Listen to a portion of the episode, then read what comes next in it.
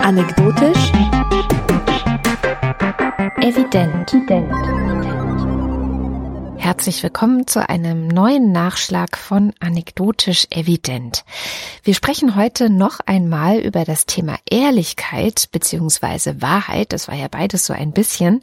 Und es ist schon ein Weilchen her. Am 17. Februar hatten wir nämlich die Hauptsendung zum Thema veröffentlicht. Und ich kann mir vorstellen, dass sich seitdem noch mal einiges dazu bei dir aufgetan hat. Oder Alexandra, wie sieht's aus? Bei mir auf jeden Fall.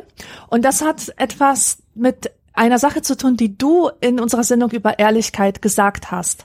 Das ist mir wirklich noch sehr, sehr lange nachgegangen. Und zwar hast du sehr schön formuliert, dass es nicht nur schön und gut ist, seine Wahrheit zu sagen und dazu zu stehen und äh, alle anderen damit zu konfrontieren, sondern dass man auch selber Sorge dafür tragen muss, dass diese Wahrheit auf eine Art und Weise verpackt wird, dass sie überhaupt akzeptierbar wird, akzeptierbar ist und nicht sofort beim Gegenüber eine Mauer aufgebaut wird, die Diskussion verweigert wird, also gleich so die Fronten geklärt werden, so du bist der Dumme und ich bin der, der es gecheckt hat.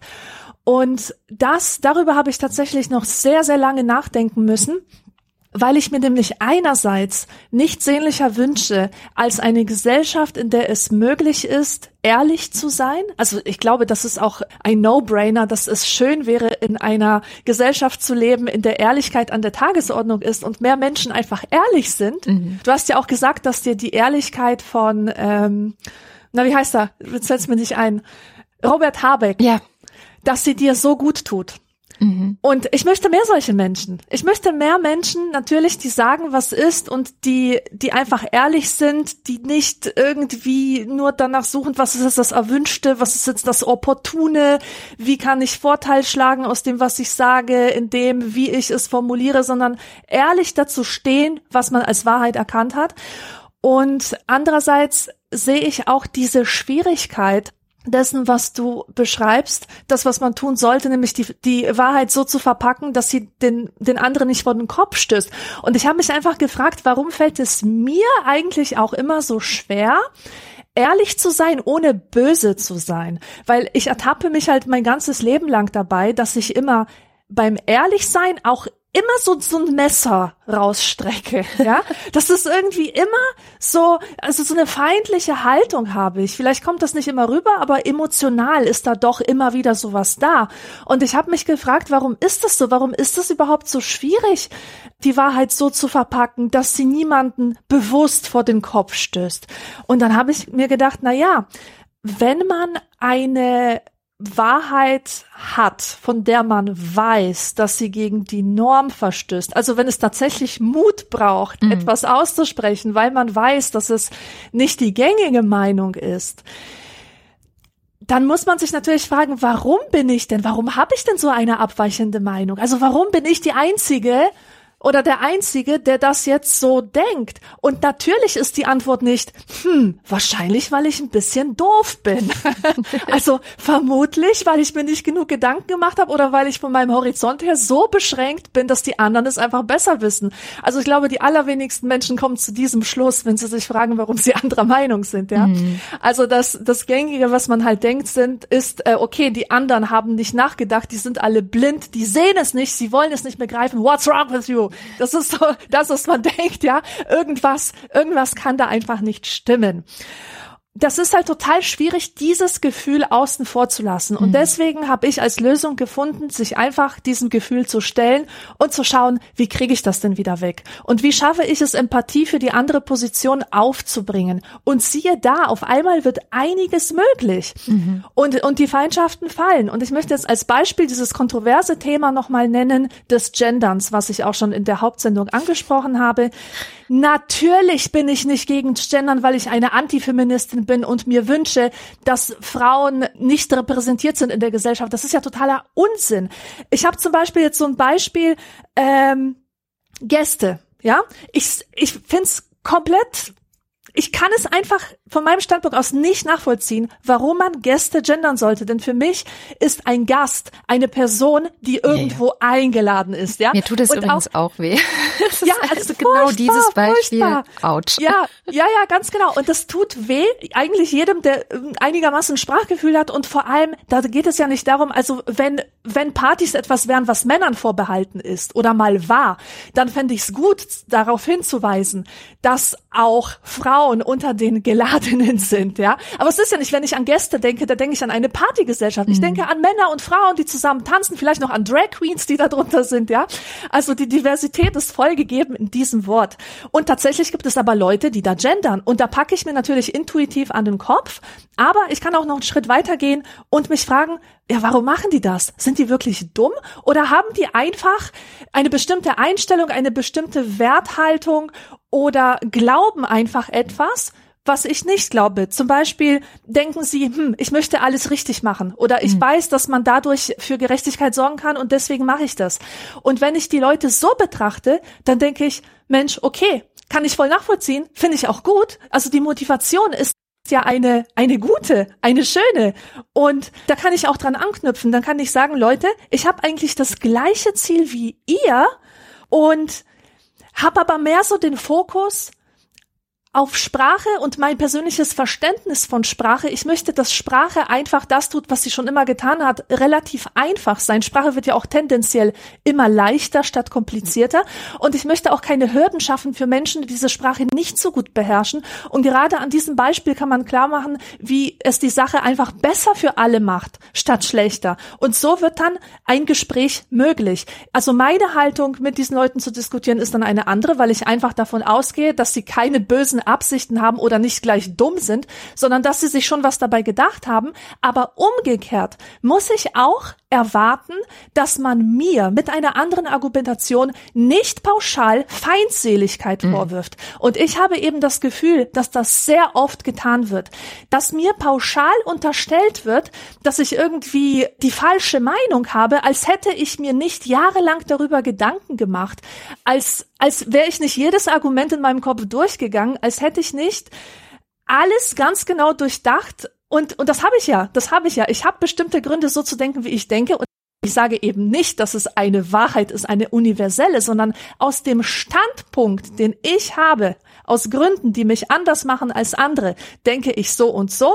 Und ich bin bereit, mir andere Positionen anzuhören. Und wir leben dann in einer funktionierenden Demokratie, wenn wir verschiedene Meinungen repräsentiert haben und wenn jede Meinung ein Recht dazu existieren. So, das dazu. Ich höre das mal auf mit meiner langen Rede.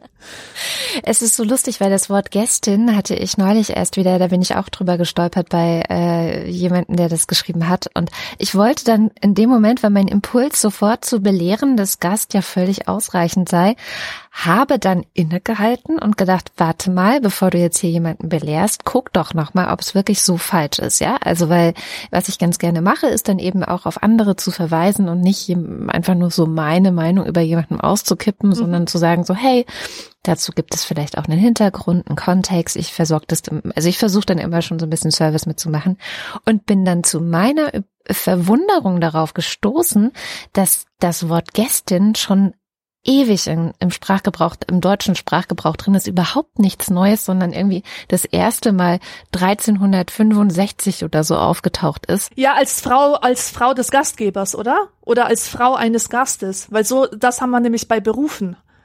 Also die, nee. die Bäckerin war eigentlich die Frau des Bäckers, früher, historisch betrachtet. Nee, also so wie ich das verstanden habe, war es tatsächlich einfach die feminine, der feminine Gast. So, so hatte ich das äh, gelesen und äh, das wurde zumindest ähm, auch in den Wörterbüchern damals wohl so äh, ja ver verwendet. Also es gibt da wohl auch einen Nachweis in diesem Wörterbuch der Brüder Grimm von 1800 Keks, ich weiß nicht mehr genau. Und auch da wird es als weiblicher Gast dann beschrieben. Ach schau, das ist ja interessant. Und dann habe ich nämlich auch gedacht, ach so, ähm, okay. Und dann habe ich es sein gelassen, die andere Person zu belehren, weil ich dachte, ja gut, dann, dann ist das halt etwas, was man auch machen kann. Und meine Güte, es ist jetzt so dramatisch und seitdem da lese ich drüber hinweg. Aber es war wirklich erst vor zwei Wochen. Also der Wikipedia-Artikel dürfte bei mir noch äh, irgendwo in einem Tab geöffnet sein, so frisch ist das. Aber es ist lustig, dass du genau dieses Beispiel nimmst, weil mich das auch ich sag mal, die letzten drei, vier Jahre ist es so ein bisschen gehäuft aufgetaucht, auch bei meiner Arbeit. Und ich jedes Mal so dachte, äh, äh, ouch, das tut irgendwie weh. naja, aber ich habe es überwunden. Aber äh, jetzt nochmal zu diesen Wörterbüchern. Ich plädiere immer dafür, nach seinem eigenen Sprachgefühl zu mhm. gehen und tatsächlich sich anzuschauen, wie wird es denn vom Großteil benutzt. Es gibt viele Dinge, die vermeintlich korrekt sind. Zum Beispiel ergibt Sinn. Das hat irgendwann Bastian Sick behauptet, dass das im Deutschen ergibt Sinn heißt und nicht macht Sinn, was ich aber total schwachsinnig finde, weil jedes Mal, wenn jemand sagt, ergibt Sinn und das auch noch so betont, ja, ich sag's ja, richtig, ja. ist das für mich ein Hinweis, okay, der will es richtig machen, aber der hat kein Sprachgefühl, weil in der Sprache, die allgemein gesprochen wird, sagt man doch, macht Sinn. Ja, das ist einfach ja, so. Aber es ist tatsächlich bei diesem Gästin so, dass es wirklich nicht selten ist. Also wie gesagt, ich dachte auch, ich bin da halt auf der richtigen Seite TM, ja. Und mhm. je mehr ich mich damit beschäftigt habe, desto ruhiger wurde ich, was das angeht.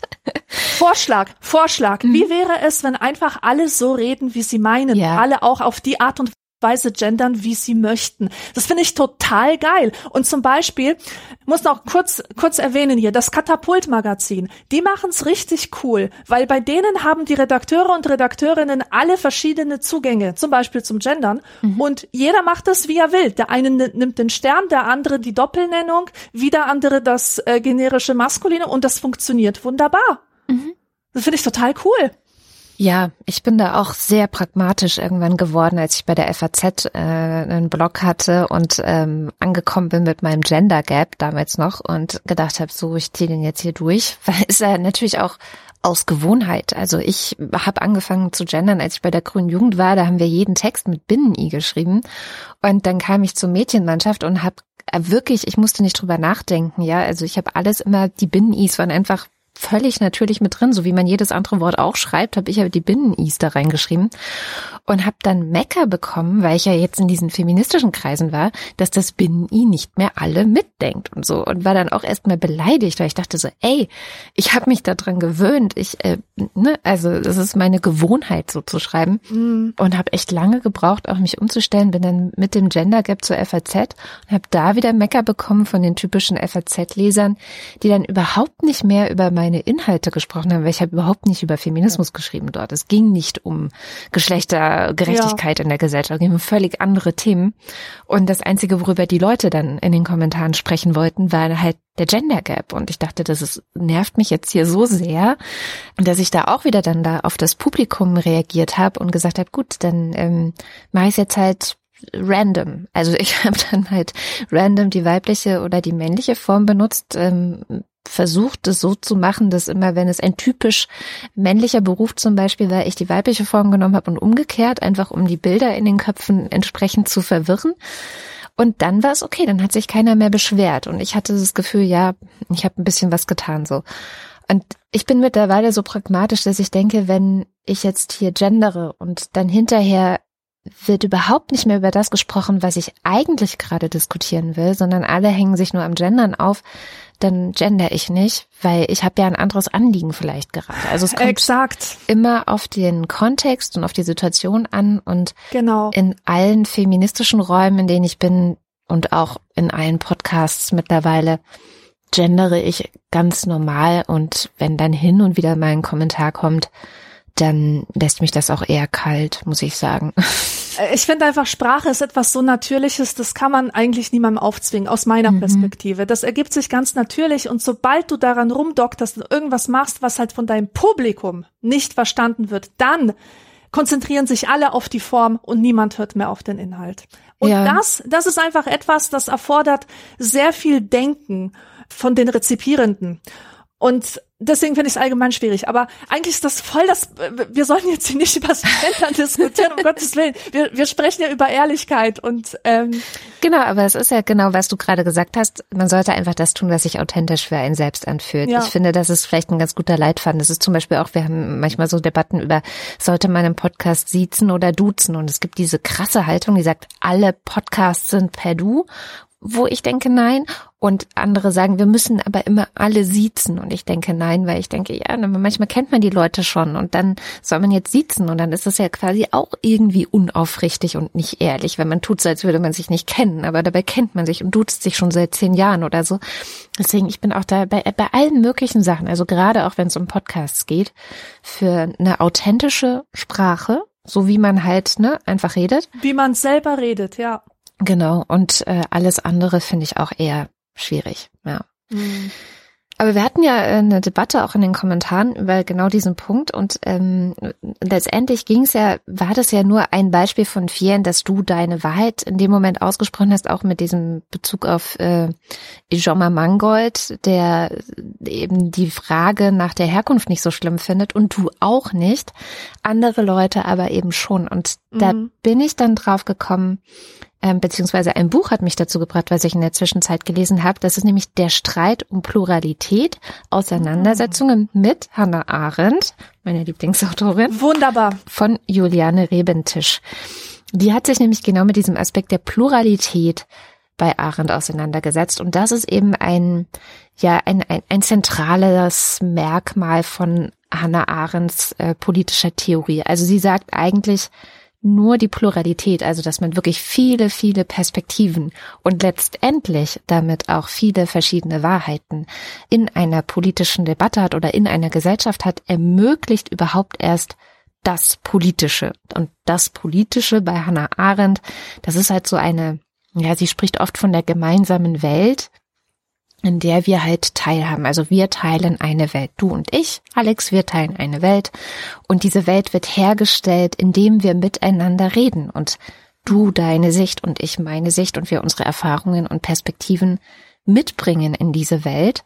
Und die Pluralität bedeutet eigentlich nichts anderes, als dass in diese gemeinsame, ja, in diese gemeinsame Welt möglichst viele Perspektiven und Erfahrungen und Wahrheiten mitgebracht werden und dann natürlich hier und da auch in Streit geraten können. Und das gehört für Hannah Arendt auch mit dazu. Eigentlich ist Streit da was Gutes.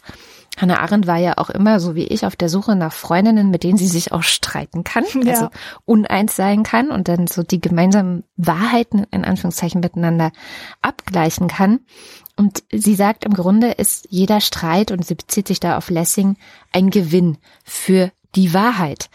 Und was so ein bisschen das Problem ist, wenn man sowas sagt, ne, wenn man sagt Pluralität, viele Perspektiven, die eine Wahrheit gibt es nicht, dann landet man leicht in so einem, ja, also man könnte das Gefühl bekommen, ja, dann ist Wahrheit vielleicht auch was völlig Beliebiges. Und da muss man halt ganz klar sagen, auch mit Hannah Arendt gesprochen, nein.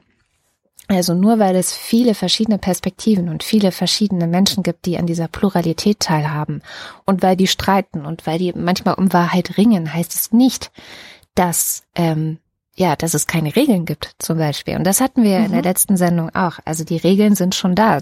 Sie nennen da die Beweisführung, ja. Also wenn ich etwas behaupte, dann muss ich auch einen Beweis dafür liefern oder äh, gute Argumente dafür finden. Die alten Philosophen haben immer gesagt, der zwanglose Zwang des besseren Arguments.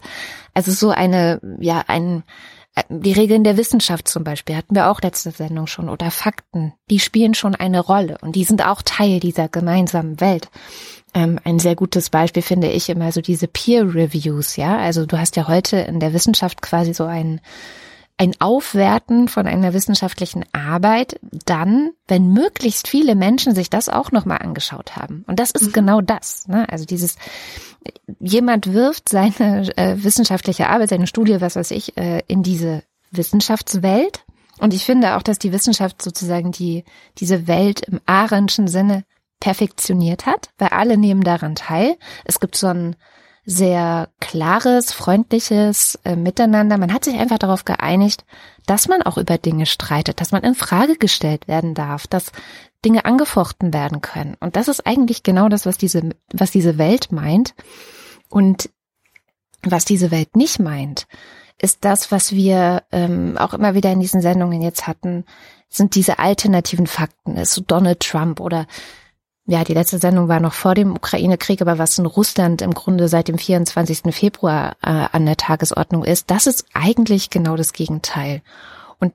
Das, das äh, Interessante daran ist, dass das ein, ja, ein Verlassen dieser gemeinsamen Welt ist. Ja, es geht nicht mehr um Argumente oder Beweisführung, es geht nicht mehr um Fakten, sondern man versucht eben über Propaganda oder Verschwörungserzählungen eine, eine andere Welt ja, zu schaffen, mhm. die aber nicht mehr Teil, also man, man, man grenzt sich selbst, sich selbst letztendlich aus.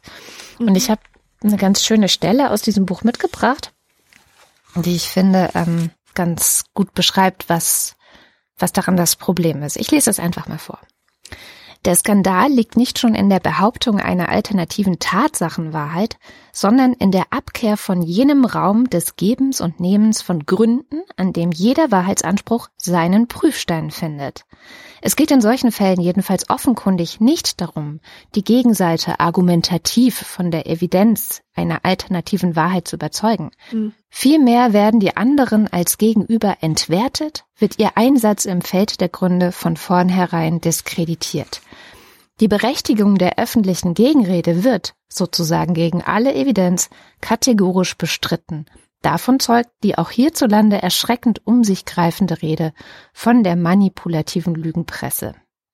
Hier in der Bestreitung des Streits um die Wahrheit liegt also die Ungeheuerlichkeit des Vorgangs. Die alternativen Fakten werden als Alternativen präsentiert, zu denen es selbst keine mehr geben soll.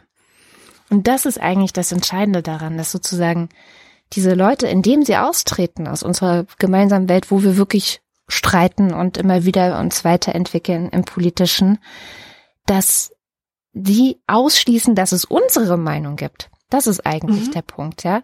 Also wohingegen dann, weiß ich nicht, ganz oft sieht man das ja, dass Medien sagen, okay, wir müssen den Typen da von der AfD trotzdem einladen, weil wir müssen ihm ja einen Raum geben und er soll doch mit uns diskutieren. Und das, so machen wir das doch, weil das ist doch unsere Welt.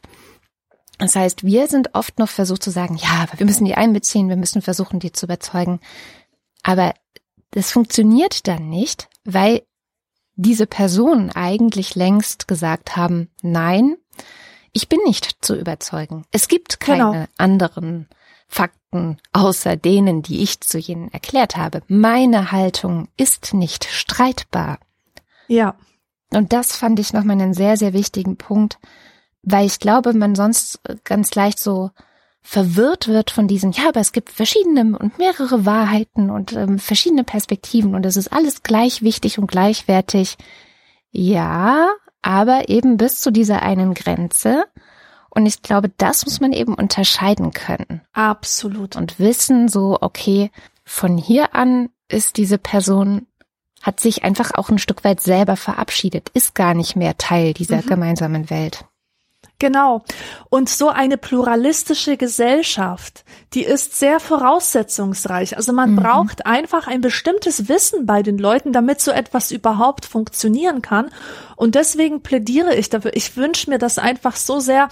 Seit ich Wissenschaftstheorie im Studium hatte, wünsche ich mir, dass schon Kinder in der Grundschule oder sagen wir mal in der weiterführenden Schule, aber dass das unbedingt in den Lehrplänen vorkommt, dass man lernt, so die Grundlagen der formalen Logik mhm. und Argumente von Scheinargumenten zu unterscheiden.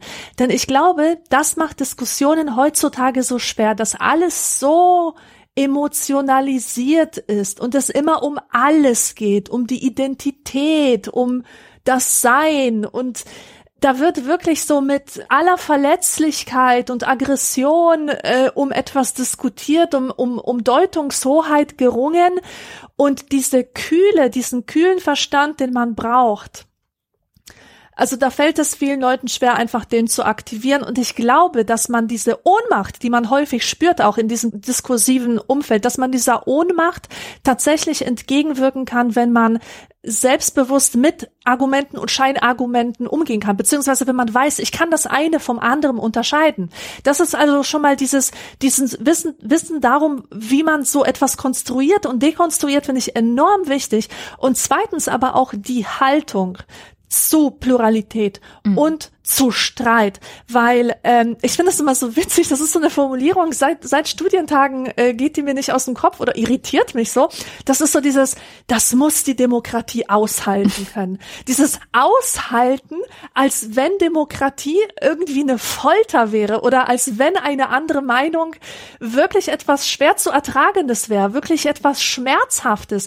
Wenn du so darüber nachdenkst, so als wäre es irgendwie eine schmerzhafte Spritze oder ein, eine Qual, die, die es aus auszuhalten gilt, dann hast du nicht diese positive Haltung, die es, die aber ein produktives Gespräch ermöglichen würde, nämlich, hey, ich habe ja eine Haltung und ich bin total interessiert daran, die noch präziser zu machen oder sie noch mehr auszuarbeiten ja. oder zu erfahren, ob es wirklich die richtige Haltung ist oder ob ich nicht irgendwas übersehen habe und da kommt eine andere Meinung daher, die ermöglicht mir das durch Widerspruch, genau. löst Widerspruch in mir aus und ich überlege, woran liegt das, dass ich so irritiert oder so verärgert davon bin und ich versuche meine Argumente eben Prüfstein, hast du gerade gesagt, kam in deinem Zitat. Genau, der Prüfstein, ja. Ja, wie, wie großartig ist denn das? Aber das, das braucht's halt. Also einmal diese Kompetenz, meiner Meinung nach, und, und auf der anderen Seite äh, eine andere Haltung einfach zum Streit.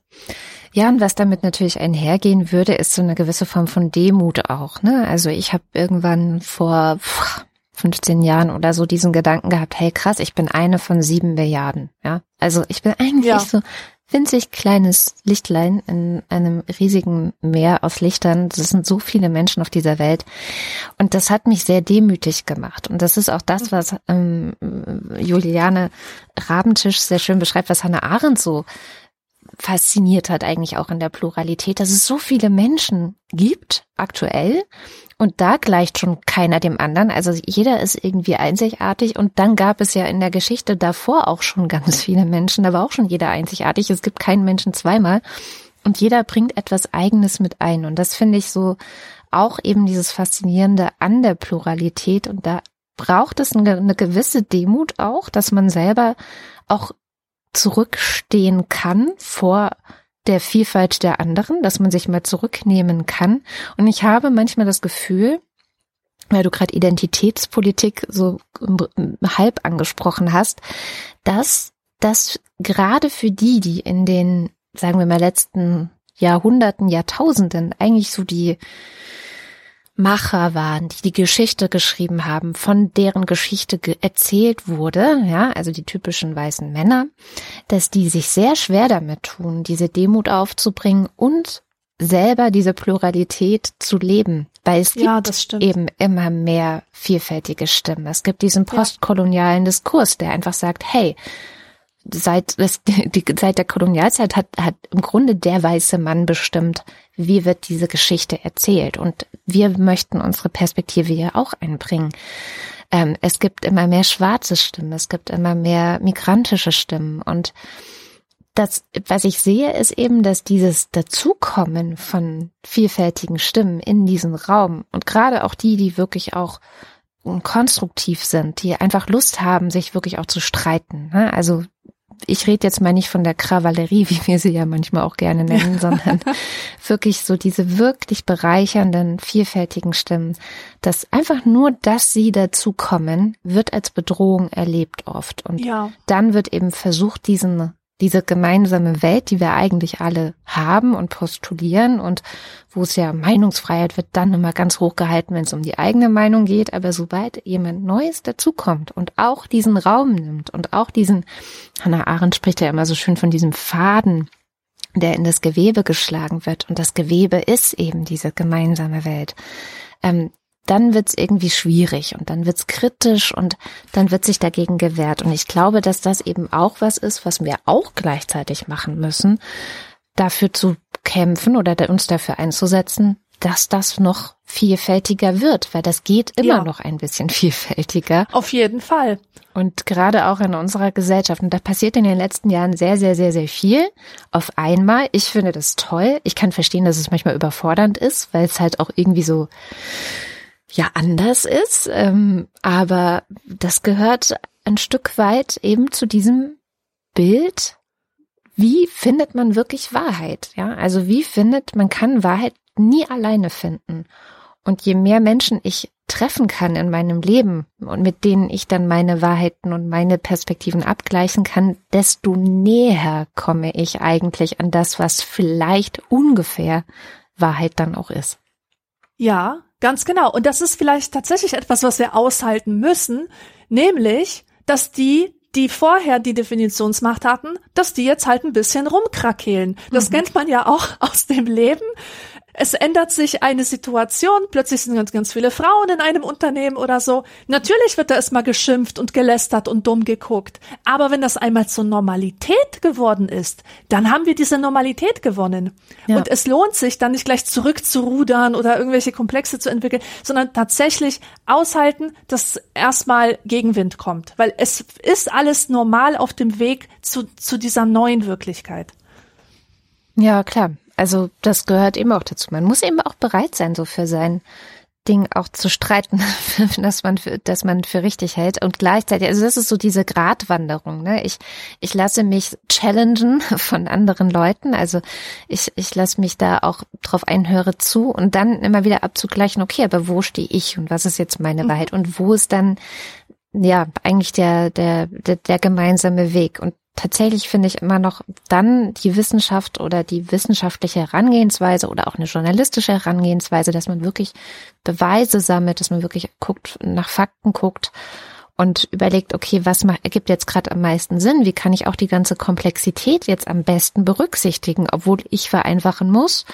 So, also dass man da sich Mühe gibt und ich glaube, deswegen sind du und ich wahrscheinlich auch so Menschen, die sich halt nie leicht machen, weil ich glaube, das ist halt nie der leichte Weg so, ne? Sondern es ist Mhm. immer irgendwie mit Schmerzen und mit viel Arbeit und mit ein paar Umwegen verbunden, ähm, so zu handeln in dieser Welt.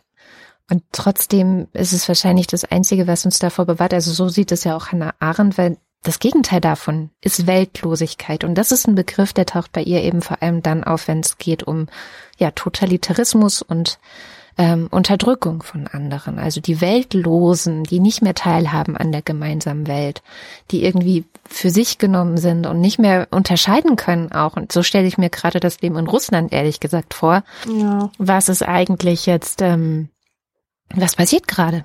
Hm, ähm, das ist eigentlich das, warum wir das tun und wofür sich das auch lohnt, dass wir eben ähm, die Demokratie erhalten und Gott bewahre nicht im Totalitarismus landen.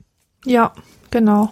Könnte noch ewig referieren, weil ein wunderbares Buch, also der Streit um Pluralität von Juliane Steht auch schon seit längerem äh, auf meiner Leseliste. Das ist ja ähm, neuerdings erst erschienen, gell? Ja, genau, vor kurzem bei Surkamp.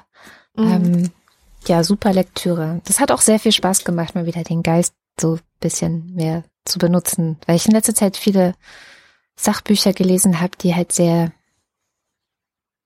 wie nenne ich das, sehr sachbezogen sind. Ja. nicht so die ganze große Welt betrachtet haben. Das macht immer sehr viel Spaß mit Hannah Arendt. Wunderbar. Ja, dann sind wir hiermit, glaube ich, fertig mit unserem äh, kleinen Nachschlag zum Thema Ehrlichkeit, Schrägstrich Wahrheit. Das war ja so ein bisschen gemixte Sendung aus beiden Begriffen.